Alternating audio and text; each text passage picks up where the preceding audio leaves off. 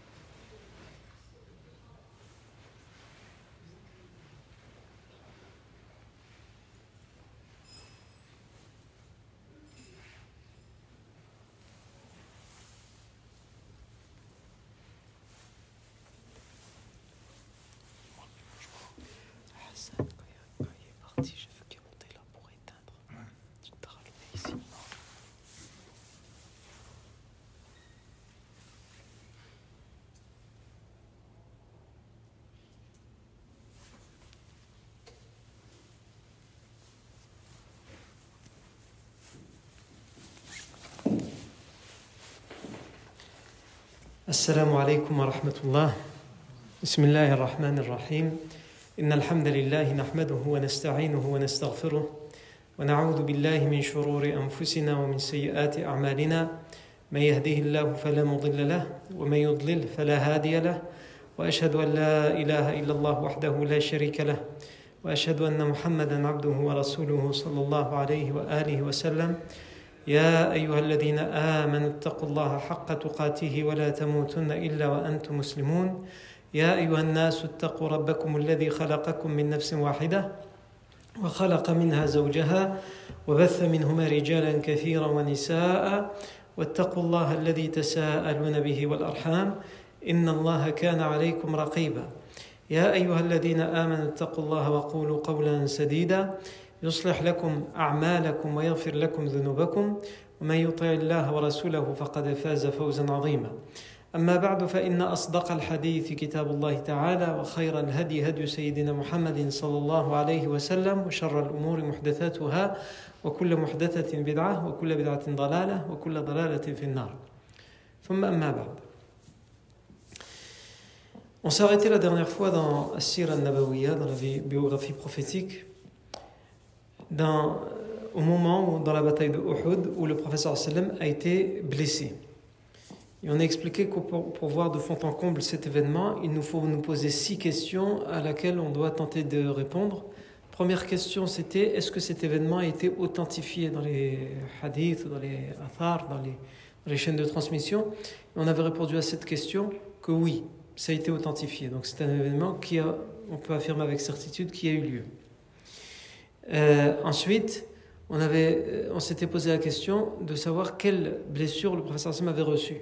On avait dit que son casque avait été brisé, déformé, à un tel point qu'il a été euh, euh, que les pointes du casque ont transpercé ses joues, qu'il a été blessé au visage, au niveau des joues, il a été blessé au niveau du front, il a été blessé au niveau de la lèvre euh, du bas, tout comme il a perdu une incisive latérale, l'incisive latérale droite du bas, et également il a été blessé à l'épaule et au genou. Par quel moyen, par quelle cause il a été blessé, par quelles armes? On a expliqué tout d'abord par un, piège qui avait été tendu, on avait creusé des trous qu'on avait camouflés pour que les musulmans ils puissent, ils tombent dedans pendant la bataille, et le professeur Hassan est tombé dans un de ces trous-là. Et c'est là qu'il a fait sa blessure au genou, en tombant dans, le trou en, en question. Euh, également, il a reçu des, coups de, pierre et des coups de pierre de la part des, idolâtres. Euh, Utbah ibn Abi Waqqas. Également, il a été frappé à, à coups d'épée.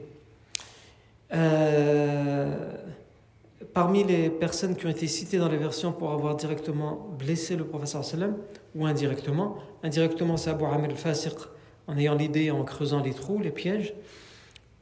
On a également ceux qui l'ont touché directement, soit avec les pierres, soit avec les, les, lames, comme les lances ou les, les épées.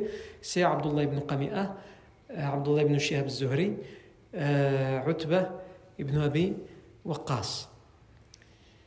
Ensuite, on s'est posé la question de savoir quelle a été la réaction du professeur sallam. Et on a étudié euh, la réaction du professeur sallam sous deux angles. Le premier, c'est les exclamations que le professeur sallam a eues au moment où il a été blessé. Comme, euh, tout d'abord, on, on a dit que de manière euh, générale, le professeur sallam s'en est remis à Allah Azzawajal puisqu'il a invoqué Allah au moment où il a reçu ses blessures. Ça veut dire que son premier réflexe, c'est de s'en remettre à Allah et de trouver refuge auprès d'Allah Azzawajal. C'est ça la première chose. La deuxième chose, on a dit qu'il a qu'il qu'il s'est exclamé en disant la colère d'Allah est grande contre euh, un peuple qui ont fait telle ou telle chose, qui ont blessé leur prophète de telle manière ou telle manière. Il a également, donc c'est une forme de compassion et en même temps mêlée d'avertissement envers son peuple, contre la colère d'Allah. Et de compassion, puisqu'il ne veut pas justement que cette colère les touche. Dans une autre exclamation, il a dit au moment où il a été blessé Comment un, peuple peut avoir la réussite, le succès, alors qu'il balafre, il cicatrise, il blesse leur prophète au visage Dans d'autres versions, on a le fait que le prophète sallam a fait des invocations pour eux, en leur faveur, en disant Allahumma li qawmi fa innahum la. Dans une version qui a été euh, citée par Ibn Hajar al-Asqalani dans Fath al-Bari, Qawmi fa la. Oh mon Seigneur, guide mon peuple. S'ils font ça, c'est qu'ils ne savent pas. Oh mon Seigneur, pardonne à mon peuple. S'ils me font ça, c'est qu'ils ne savent pas. Ils sont ignorants. Ils n'ont pas conscience. Et dans une autre version, Oh Allah, guide-les S'ils font ça, c'est qu'ils sont ignorants. Et la fois dernière, on avait vu, sous un autre angle, la réaction du professeur Sam, c'est-à-dire on s'était posé une question, est-ce que le professeur Sam a invoqué contre des personnes en particulier? Au moment où il a été blessé On avait dit que la version qui nous dit que Abdullah ibn Qami'a a frappé le professeur Sallam avec son épée, euh, et il a même dit, il a assumé, revendiqué, il a dit prends ça de moi. Il l'a frappé, le professeur il l'a blessé gravement, et en même temps, il lui a dit, prends ça de moi, et je suis le fils de Qami'a. Et le professeur lui a répondu, Malaka Allah. Qu'as-tu Qu'Allah te jette, qu'Allah te balance. Et ces versions racontent qu'à son retour de la bataille de Uhud, il va partir faire paître ses, ses troupeaux sur le sommet d'une montagne et un chevreuil va venir et l'attaquer avec ses cornes et le balancer par-dessus le sommet. Mais on avait précisé que cette version, elle, elle est faible. Cette version est faible. Elle n'est pas authentifiée. Ça veut dire que on la retrouve dans les livres d'histoire, mais on ne peut pas affirmer avec certitude que c'est arrivé. Euh, par contre, on a dit que les savants s'accordaient à dire que le professeur sallam a invoqué contre des personnes. En particulier, les versions qui sont citées, c'est qu'il aurait invoqué contre Safwan ibn Umayya, contre Suhayl ibn Amr, contre le Harith ibn Hisham, et à propos de ces trois-là, qu'est-ce qu'on dit? Radiallahu anhu qu'Allah les agrée, parce qu'ils vont devenir plus tard compagnons. Ils vont se convertir à l'islam. Et pourtant, on a des versions qui nous disent que le professeur a invoqué contre eux. Et il a même demandé la, malédiction d'Allah contre eux. Sauf que, quand le professeur Sam a invoqué contre eux, il lui a été révélé un verset de Surat Ali Imran dans lequel Allah Azza wa dit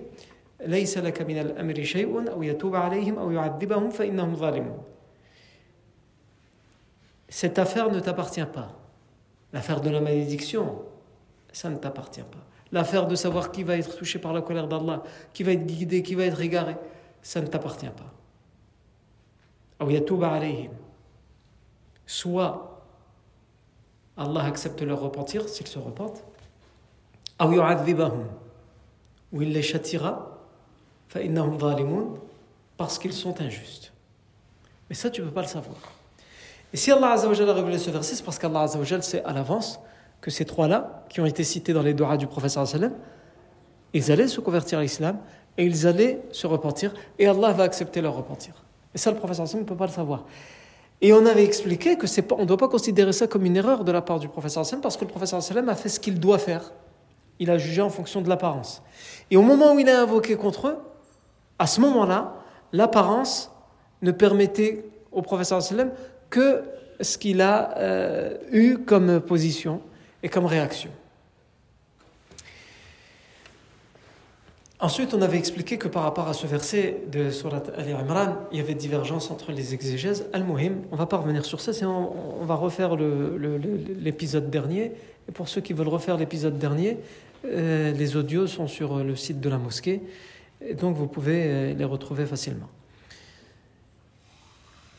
Aujourd'hui, on va commencer à voir la, dernière, euh, la réponse à la dernière question concernant l'événement de la blessure, des blessures du professeur. C'est quelles ont été les réactions des compagnons? Ça, c'est la sixième et dernière question. Comment les, compagnons ont réagi? Qui était là autour de lui? Ont vu ses blessures? Et comment eux, ils ont réagi? Sur le coup En réalité, cette question, elle a deux angles. Le premier angle, c'est, comme on vient de le dire, les compagnons précisément qui ont réagi aux blessures du professeur sallam. Et ensuite, le deuxième angle, c'est ce qui va nous ouvrir vers la fin de la bataille de Uhud, c'est comment les, compagnons ont réagi de manière générale à ça, mais aussi au fait que le professeur Hassim s'est retrouvé dans un trou et qu'il a été pris en étau par les idolâtres. Puisque des dizaines d'idolâtres vont l'entourer quand ils vont voir que c'est lui, quand ils vont savoir que c'est lui qui est là, et ils vont essayer de l'éliminer physiquement. Et donc, les, les compagnons vont aussi réagir à ça. Et ça, c'est ce qu'on verra aussi dans un, dans, une, dans un deuxième temps. Mais le premier temps là, qui, nous concerne à partir d'aujourd'hui, c'est comment, comment certains compagnons, qui sont les compagnons qui vont nous être cités dans les versions et qui vont réagir directement face au fait que le professeur Hassan a été blessé. On a tout d'abord le compagnon Malik ibn Sinan, qui a été cité, qui a eu une position, qui a eu une réaction immédiate. Après, est-ce qu'elle est authentique ou pas, ça on va en discuter. Donc on a la réaction du compagnon Malik ibn Sinan. On a la réaction du, compagnon Talha ibn Ubaidillah, qui lui aussi va réagir au moment où le professeur va être blessé. Et il va tomber dans ce trou. Il va faire quelque chose. On a la réaction d'Abu Ubaida ibn al-Jarrah, qui lui aussi va réagir à sa manière. Et comme on le verra, chacun aura sa manière de réagir. On a également la réaction de Ali ibn Abi Talib anhu. Et on a même la réaction de Fatima az-Zahra anha, la fille du professeur Samuel, l'épouse de Ali. Sauf que euh, quand on dit que Fatima va réagir aux blessures, on a envie de se poser une question qu'est-ce qu'elle fait là? Est-ce qu'elle était là au moment de la bataille? Est-ce qu'elle a été à ce moment-là? Al-Muhim. J'ai cité cinq compagnons et elle, j'ai cité en dernière, donc on répondra à cette question quand on, arrivera à elle. Pour l'instant, on va commencer par le premier qu'on a cité, le compagnon Malik ibn Sinan. Malik ibn Sinan, anhu, c'est le compagnon qui est plus connu sous le nom de Abu Sa'id al-Khudri, anhu. Son surnom, c'est Abu Sa'id al-Khudri. Son véritable nom, c'est Malik ibn Sinan. Et il est plus connu par son laqab, son surnom, que par son ism, son nom. Et son laqab, son surnom, c'est Abu Sa'id al-Khudri. Sauf que dans ces versions, il est cité par son nom, Malik ibn Sinan. Et on a quatre versions qui nous parlent de la réaction de Malik ibn Sinan, Abu Sa'id al-Khudri. Deux versions qui nous sont rapportées par Ibn Ishaq, une version qui nous est rapportée par Tabarani et une version qui nous est rapportée par Al-Hakim, dans son ouvrage et dans son recueil de hadith, le Mustadrak al-Sahihain. Le Mustadrak ala sahihain. Qu'est-ce que ça veut dire en arabe istadraka et mustadrak, c'est euh, ce qu'on vient euh, rattraper, ce qu'on vient combler, ce qu'on vient compléter. Et il a appelé cet ouvrage le mustadrak ala sahihain. Ce qui, ce qui vient combler, hein, compléter les deux authentiques. C'est-à-dire que le Hakim, qui est un grand muhaddith, il est arrivé après le Bukhari Muslim et il a étudié la méthode qu'avait le Bukhari Muslim pour authentifier les hadiths et il a utilisé la même méthode en disant voilà, il y a des hadiths que eux ils n'ont pas, pas mis dans leurs deux authentiques et moi en suivant leur méthode, je considère qu'on peut la mettre dans leurs deux authentiques. Sauf que ça c'était son opinion, mais beaucoup d'autres muhaddiths lui ont répondu alors sur certains hadiths, ils étaient d'accord, sur d'autres, en l'occurrence celui-ci, ils n'étaient pas forcément d'accord. Ça veut dire que ce que le, hakim a, rajouté aux deux authentiques n'est pas à prendre pour argent comptant, même si le travail qu'il a fait est un travail euh, grandiose et qu'on peut prendre en compte. Quand on, dit il a été authentifié par le hakim, on peut le prendre en compte, mais on doit aussi prendre en compte ce que les autres muhaddiths ont dit Est-ce qu'ils ont, ils ont été d'accord avec lui ou est-ce qu'ils lui ont répondu? Non. Ça, c'est un autre sujet. On va pas ouvrir cette parenthèse. En tous les cas, je vous ai dit, on a quatre versions qui nous parlent de la réaction de, Malik ibn Sina. Quelle a été sa réaction? Eh Bien, c'est une réaction qui, peut qui pourra nous paraître étrange. La première version, celle d'Ibn Ishaq, elle nous dit Massa, Massa Malik ibn Sinan Abu Sa'id al-Khudri الدم عن وجه رسول الله صلى الله عليه وسلم ثم ازدرده. مص مالك بن سنان أبو سعيد الخدري الدم عن وجه رسول الله صلى الله عليه وسلم ثم ازدرده. Qu'est-ce que ça veut dire? Ça veut, Massa, ça veut dire sucer. Malik ibn le sang du prophète Mohammed de son visage lorsqu'il a été gravement blessé. Et ensuite il l'a avalé. C'est étrange. Et même certains compagnons vont considérer ça comme étrange, comme on va le voir. Dans la troisième version, celle de Tabarani. Et pour l'instant, attardons-nous sur cette version. Ah. Et ensuite, on nous dit qu'il l'a avalé. طيب. Et on nous dit فقال النبي صلى الله عليه وسلم من ما من مس دمي دمه لم تصبه النار.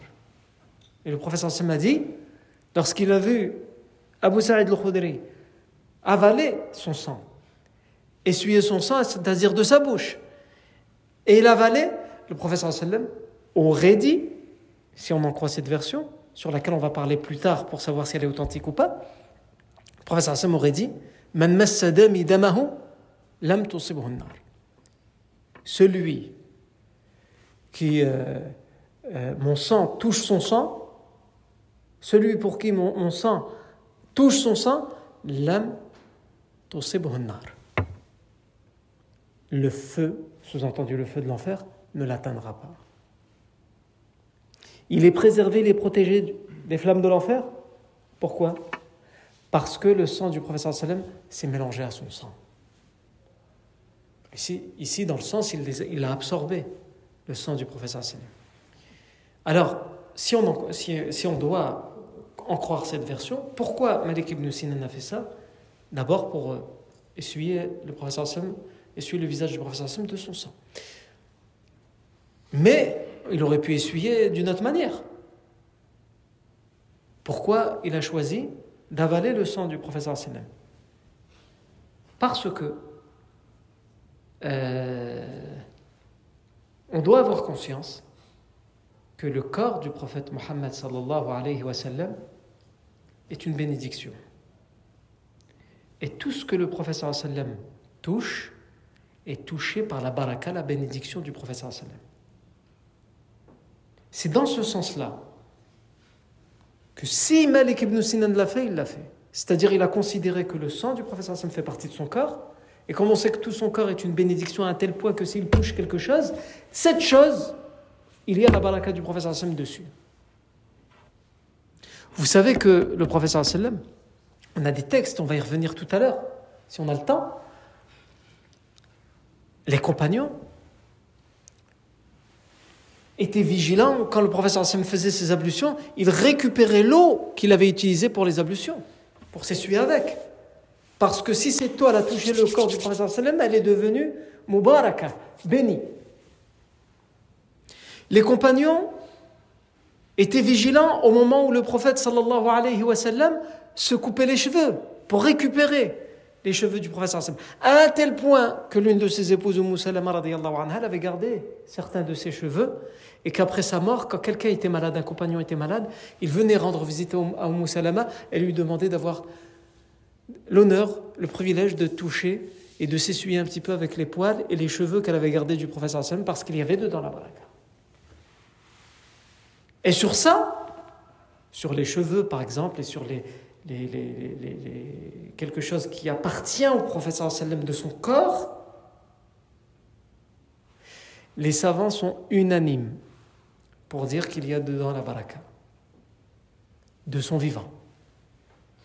Après sa mort, et en particulier à notre époque, ils disent oui aussi, mais qui peut nous prouver que ce qu'on va nous présenter aujourd'hui en 2024 plus de 14 siècles après sa mort, qui peut nous affirmer avec certitude que c'est bien euh, au prophète Mohammed On peut voir euh, dans des musées comme celui de Topkapi à Istanbul, où on nous présente dans ce musée plein de choses qui auraient appartenu au prophète plein d'autres choses qui auraient appartenu à certains compagnons, et même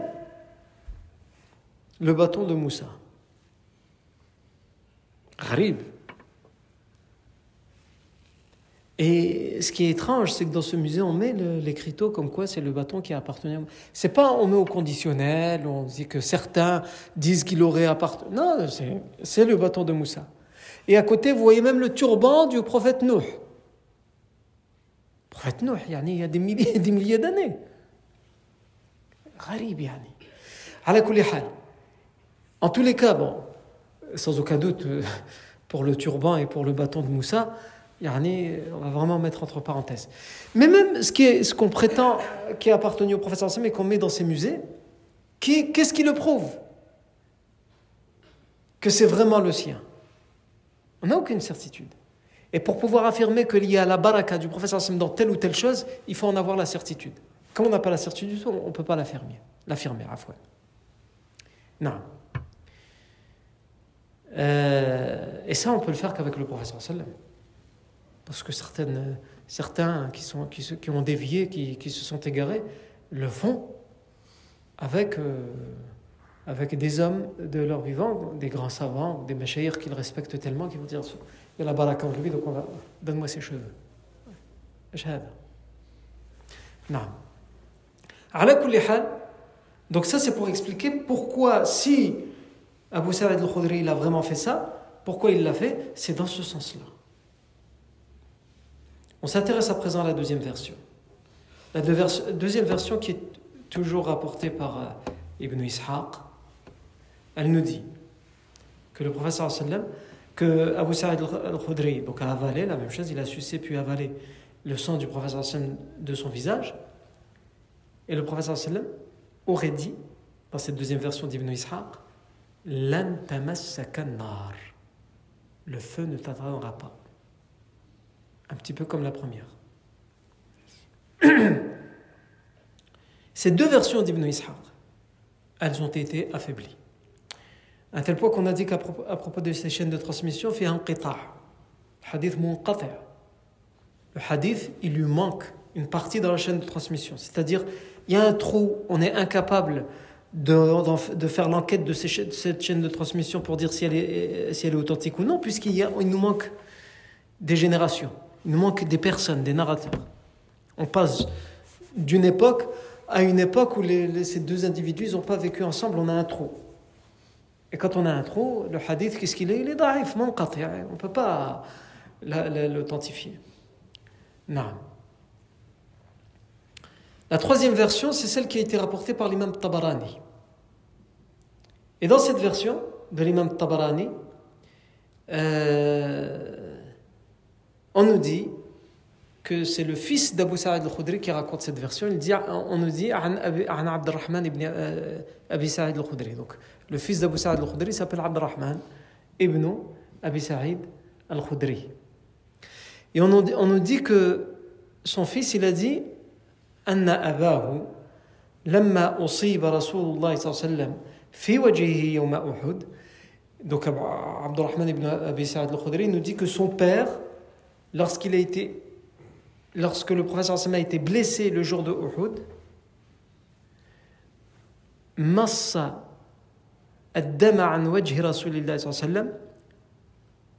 il a sucé le sang du professeur et il l'a avalé. Il l'a avalé. Et les gens ont été étonnés de le voir faire ça, ils lui ont dit, donc les compagnons autour de lui, atashrabu ad-dam, tu bois du sang il a dit Na'am, ashrabu dama Rasulillah sallallahu Oui, je bois le sang du prophète Mohammed sallallahu alayhi wa sallam. فقال رسول الله صلى الله عليه وسلم et le prophète صلى الله عليه وسلم a dit من خالط دمي بدمه لا تمسه النار celui pour qui mon sang a été mélangé à son sang le feu ne le touchera pas ici ce qui est intéressant dans cette version c'est qu'on voit que des compagnons se sont étonnés. La question, si on, si on, sait que Malik ibn Sinan a pu faire ça et que s'il l'a fait, il l'a fait parce que tout ce qui appartient au professeur Sam à son corps, il y a une baraka dedans, pourquoi il s'étonne? Ils sont censés savoir ça. Les savants nous disent qu'ils s'étonnent parce que, en tout cas dans certaines euh, écoles de pensée, on considère que le sang qui coule, c'est une impureté. Dans certaines écoles de pensée, pas toutes. Nous, la qui, qui nous convainc le plus, c'est de dire que le sang de l'être humain, il n'est pas impur. Il est pur. Mais il y a dans certaines, dans certaines écoles de pensée l'opinion qui dit que c'est impur. Et donc, partant de cette opinion-là, selon ces écoles de pensée-là, ses compagnons se seraient étonnés comment il peut boire le sang alors que le sang c'est impur. Sauf que la réponse qu'il donne, c'est. Oui, mais c'est pas n'importe quel sang que je bois. Je bois le sang du prophète. C'est-à-dire que lui, c'est une exception pour les savants qui disent que le sang est une impureté, ce qui n'est pas notre cas. Mais pour les, écoles de pensée, les opinions qui disent que le sang c'est une impureté, ils font exception du sang du prophète qui est pur et qui a la baraka dedans. Et c'est ce que Abu Sa'id al-Khudri aurait voulu dire en disant euh, oui, je bois le sang, mais je bois le sang du professeur Sous-entendu, c'est pas n'importe lequel. Non, mais ensuite, le professeur Hassan a dit Man khalata dami damahu la celui pour qui mon, mon, sang a été mélangé à son sang, le, sang le, le, feu ne l'atteindra pas. Et enfin, dernière version, c'est la version de l'Hakim al-Mustadrak euh, al-Mustadrak al-Sahihain, comme on a dit tout à l'heure, il dit Shujja Rasulullah sallam yawma Uhudin fatalaqahu abi. Donc c'est toujours le fils d'Abu Sa'ad euh, al-Khudri qui parle et il dit le prophète sallam a été blessé au visage le jour de Uhud et mon père, Abu Sa'id al-Khudri, Malik ibn Sinan, est allé à sa rencontre. Là, فمص دمه bifamihi. Et il a sucé son sang avec sa bouche. وازدرده et il l'a avalé. فقال رسول الله صلى الله عليه وسلم et le professeur sallam a dit من سره أن ينظر إلى رجل خالط دم دمه فلينظر إلى مالك بن سنان celui qui veut se réjouir de voir quelqu'un qui a eu son sang, qui a eu mon sang mélangé à son sang, qu'il regarde Malik ibn Sinan. Donc nous on a cité ces quatre versions pour parler de la, réaction de Malik ibn Sinan. et toutes elles vont toutes dans le même sens, c'est que Malik ibn Sinan, Abu Sa'id al-Khudri anhu, aurait essuyé le sang qu'il avait sur le visage du prophète en le suçant avec sa bouche, puis en l'avalant. Sauf que ces quatre versions, toutes, elles sont faibles. Toutes. C'est-à-dire qu'on ne peut pas l'affirmer. Et c'est pour ça qu'il y a une divergence chez les savants, pour savoir si, quand ils parlent de, du fait que tout ce qui vient du corps du professeur c'est une baraka, ils sont d'accord, mais ils, divergent sur le fait est-ce que les compagnons le faisaient avec son sang? Qu'il le faisait avec ses cheveux, etc., ça oui, c'est avéré. Mais ce qu'ils l'ont fait avec son sang, les, savants ne sont pas d'accord entre eux. Parce que quand on prend le récit de Malik ibn Sinan, il est faible. Donc ce n'est pas une certitude. Mais on a énormément de versions. Déjà, on a beaucoup de versions qui concernent Malik ibn Sinan. Mais on a aussi plein d'autres versions qui concernent d'autres compagnons. En tout, on a cinq compagnons qui sont concernés par les versions qui disent que ces personnes-là auraient pris le sang du professeur sallam et l'auraient avalé. On a Malik ibn Sinan Abu al-Khudri, mais on a répondu avec les quatre versions qu'on a citées et on a dit elles sont toutes faibles. On a le compagnon Safina. Safina, c'est son surnom. Safina, ça veut dire quoi? Ça veut dire navire. Et on l'appelle, ce, compagnon, on l'appelle Safina Maula Rasulillah. Safina, le Maula, donc le Maula, c'est l'affranchi du prophète Mohammed. Affranchi, ça veut dire qu'il aurait été esclave et qu'il a été libéré. Sauf que si on dit l'affranchi du prophète ça doit nous laisser sous-entendre qu'il a été libéré par le prophète Mais en réalité, c'était pas l'esclave direct du prophète C'était l'esclave de son épouse Umm Salama, Et sur son véritable nom, il était connu sous le nom, le surnom que le professeur lui avait donné, c'est Safina. Parce que subhanallah, une fois le professeur et ses compagnons, ils étaient dans une sortie et ils avaient des choses à transporter. C'était lourd. Et Safina est arrivé, il a, transporté un île. Allez, donnez-moi ça.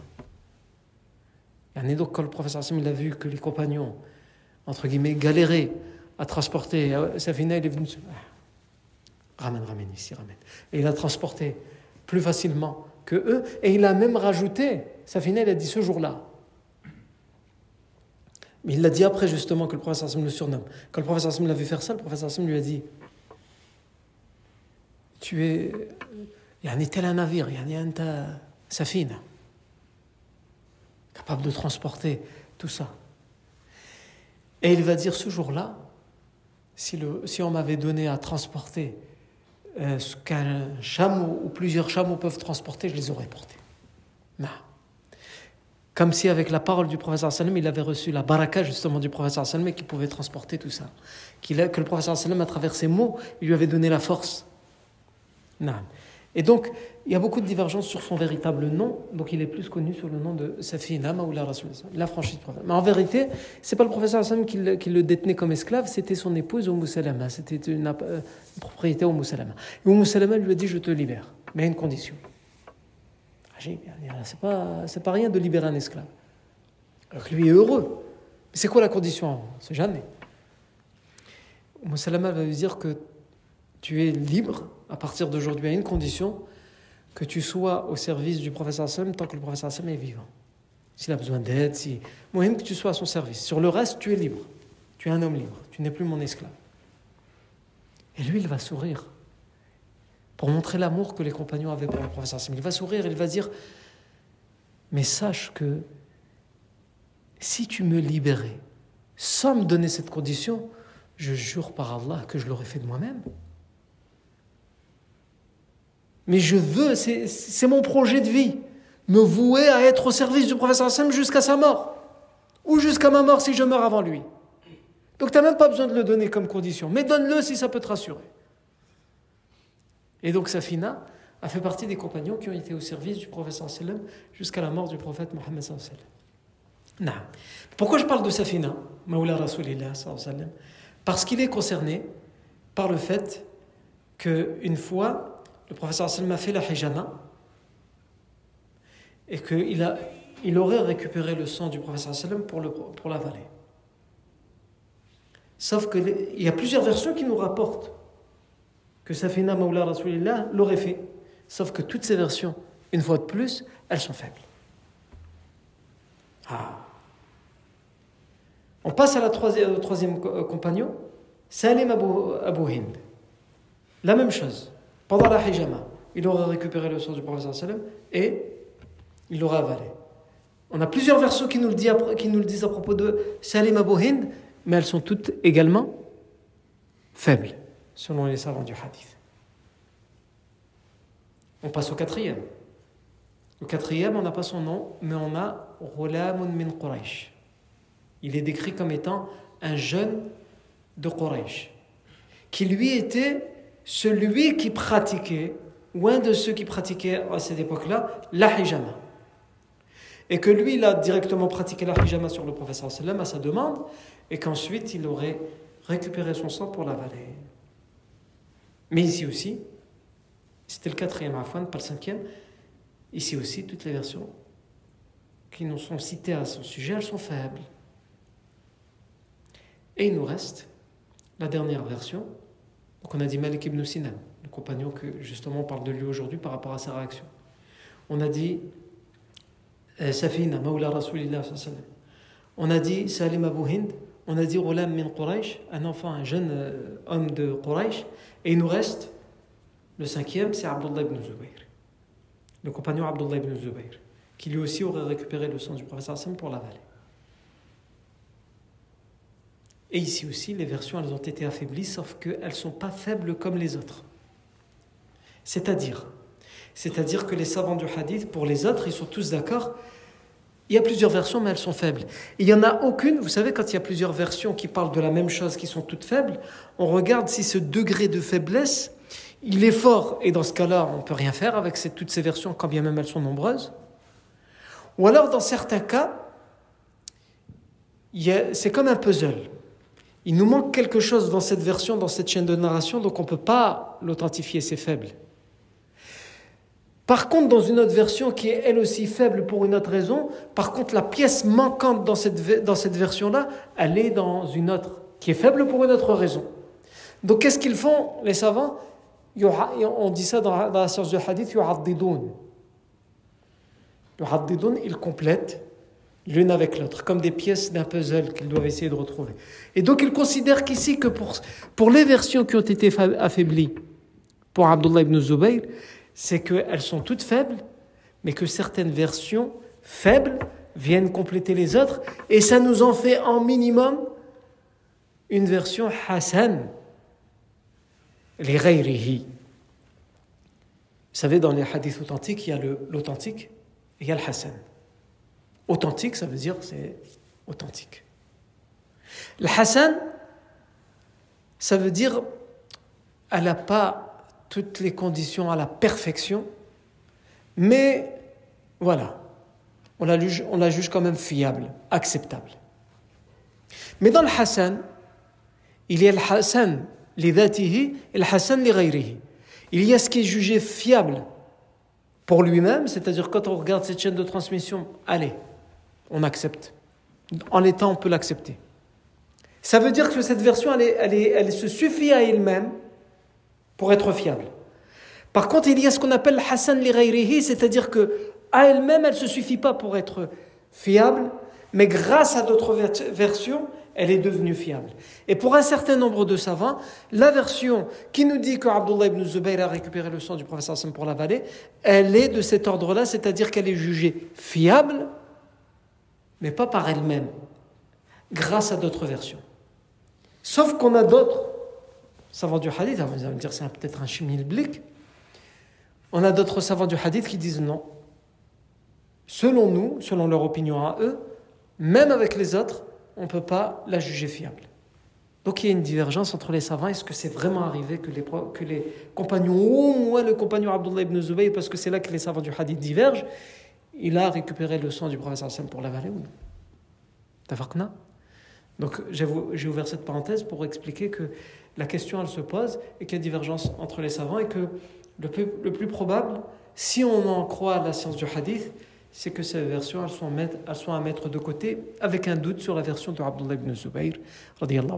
Quant au reste, sur les crachats du professeur sur les cheveux du professeur sur les ablutions, l'eau qu'on récupérait des ablutions que le professeur faisait, sur ça il y a des textes qui sont authentifiés. Je me contenterai d'un seul. On le verra en détail. Donc je ne reviens pas sur les détails, mais on le verra en détail pendant le pacte de l'Hudaybiyah. Donc quelques années après la bataille de Uhud, donc probablement, si Allah nous donne longue vie, dans quelques années pour nous aussi, on arrivera au pacte de l'Hudaybiyah. Le prophète a fait un rêve comme quoi il faisait la Umrah. Alors qu'il était en période de grave hostilité, en période de guerre avec les Quraysh. Il va dire aux compagnons, les rêves que les, prophètes font, c'est une révélation, c'est un ordre d'Allah Azzawajal. Donc il va leur dire, j'ai rêvé que nous allons faire la Umrah. Allez hop, faites vos bagages et on va faire la. Et il rentre en état d'ihram à à la sortie de Médine et ensuite il se dirige vers Mecca. Sauf que les Quraysh qui apprennent ça, c'est pas possible.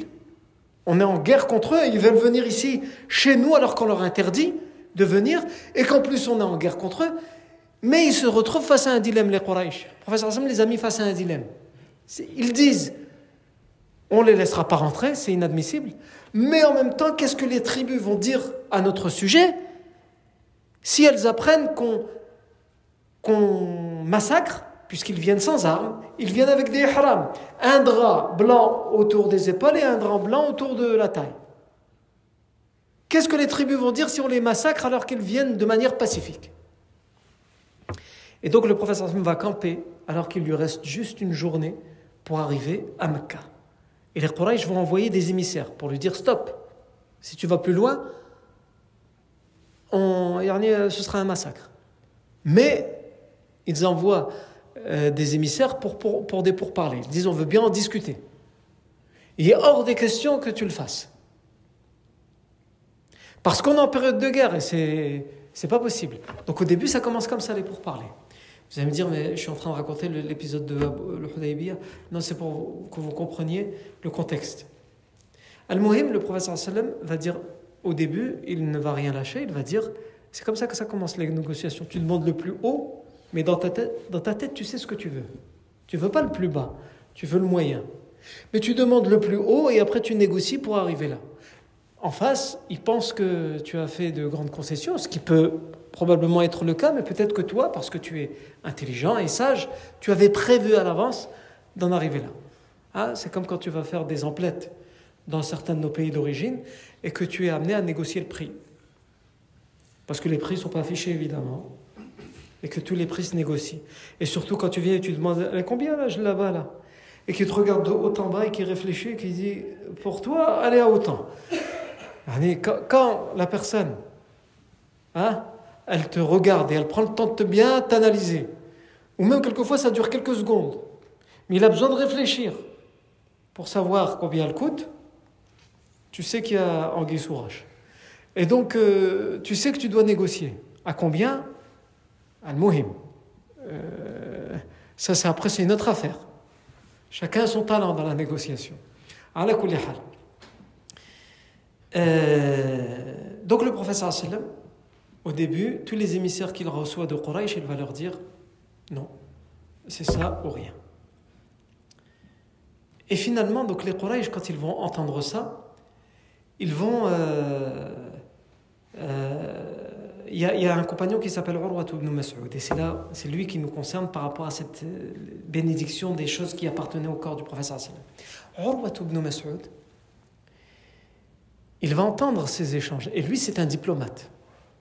Mais il n'a pas été désigné par les Quraysh pour, aller, pour essayer de régler et résoudre cette affaire.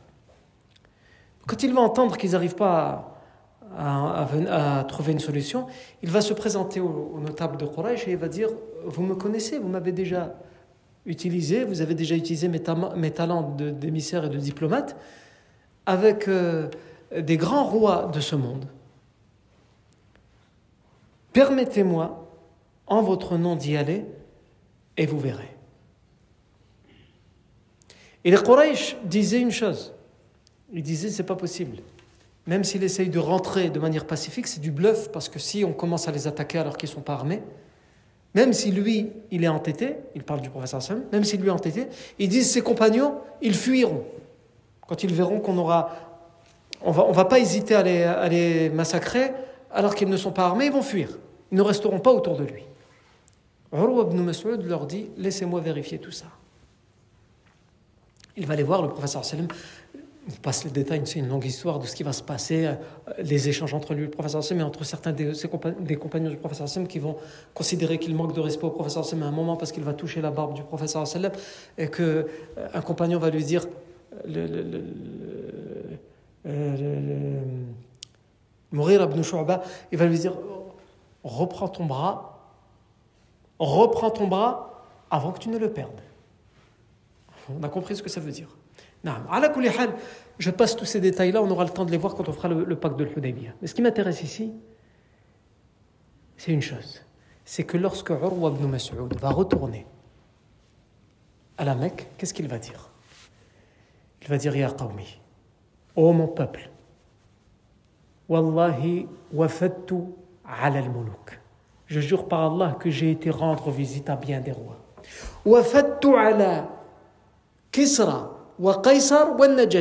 Vous m'avez déjà envoyé faire le diplomate et être votre ambassadeur auprès de Kisra, l'empereur perse, Qaisar, César, l'empereur romain, l'empereur byzantin, et le Négus, l'empereur d'Abyssinie. Wallahi, in ra'aytu ملكا قط يعظمه ما يعظم أصحاب محمد محمدا صلى الله عليه وسلم Et il dit, et je jure par Allah que jamais je n'ai vu un seul roi que j'ai rencontré être autant vénéré et admiré par ses, sa cour, par ses hommes, par ses compagnons, comme les compagnons du prophète sallam admirent et vénèrent le prophète Mohammed sallam. Et il, il s'explique. Il dit, Wallahi, إن تنخم نخامة إلا وقعت في كف رجل منهم فدلك بها وجهه وجلده Il dit Wallah, je jure par Allah, que s'il euh, crachait, un crachat, elle ne tombait pas par terre, son crachat ne tombe pas par terre. Ils sont là et, et obligatoirement son crachat il va tomber entre les mains de quelqu'un qui essaye de rattraper. Ses postillons, son crachat. et il l'utilise pour s'essuyer hein, son visage et sa peau. Parce qu'ils savent qu'il y a la baraka dedans. Fais-le pas avec la salive de quelqu'un. Euh, on l'a dit tout à l'heure, ça c'est khas, c'est quelque chose de spécifique au prophète Mohammed sallallahu alayhi wa sallam. Et il continue et il dit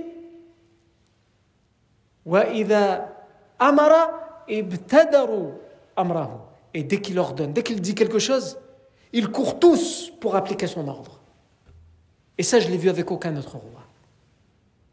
Et il rajoute وإذا توضأ وإذا توضأ كادوا يقتتلون على وضوئه et quand ils faisaient les ablutions, ils étaient sur le point de s'entretuer, ils se bagarraient, ils se bousculaient pour avoir une part de, de l'eau que le professeur Hassan m'a utilisé pour ses ablutions. Et ça, je l'ai vu avec aucun roi.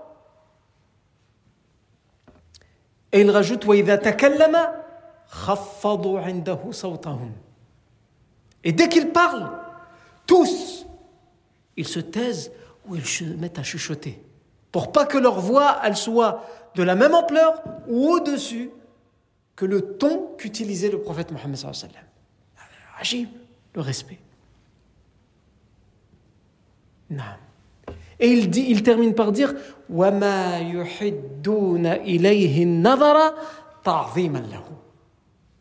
Et il n'osait pas le regarder d'une mauvaise manière, tellement il le vénère. Et il dit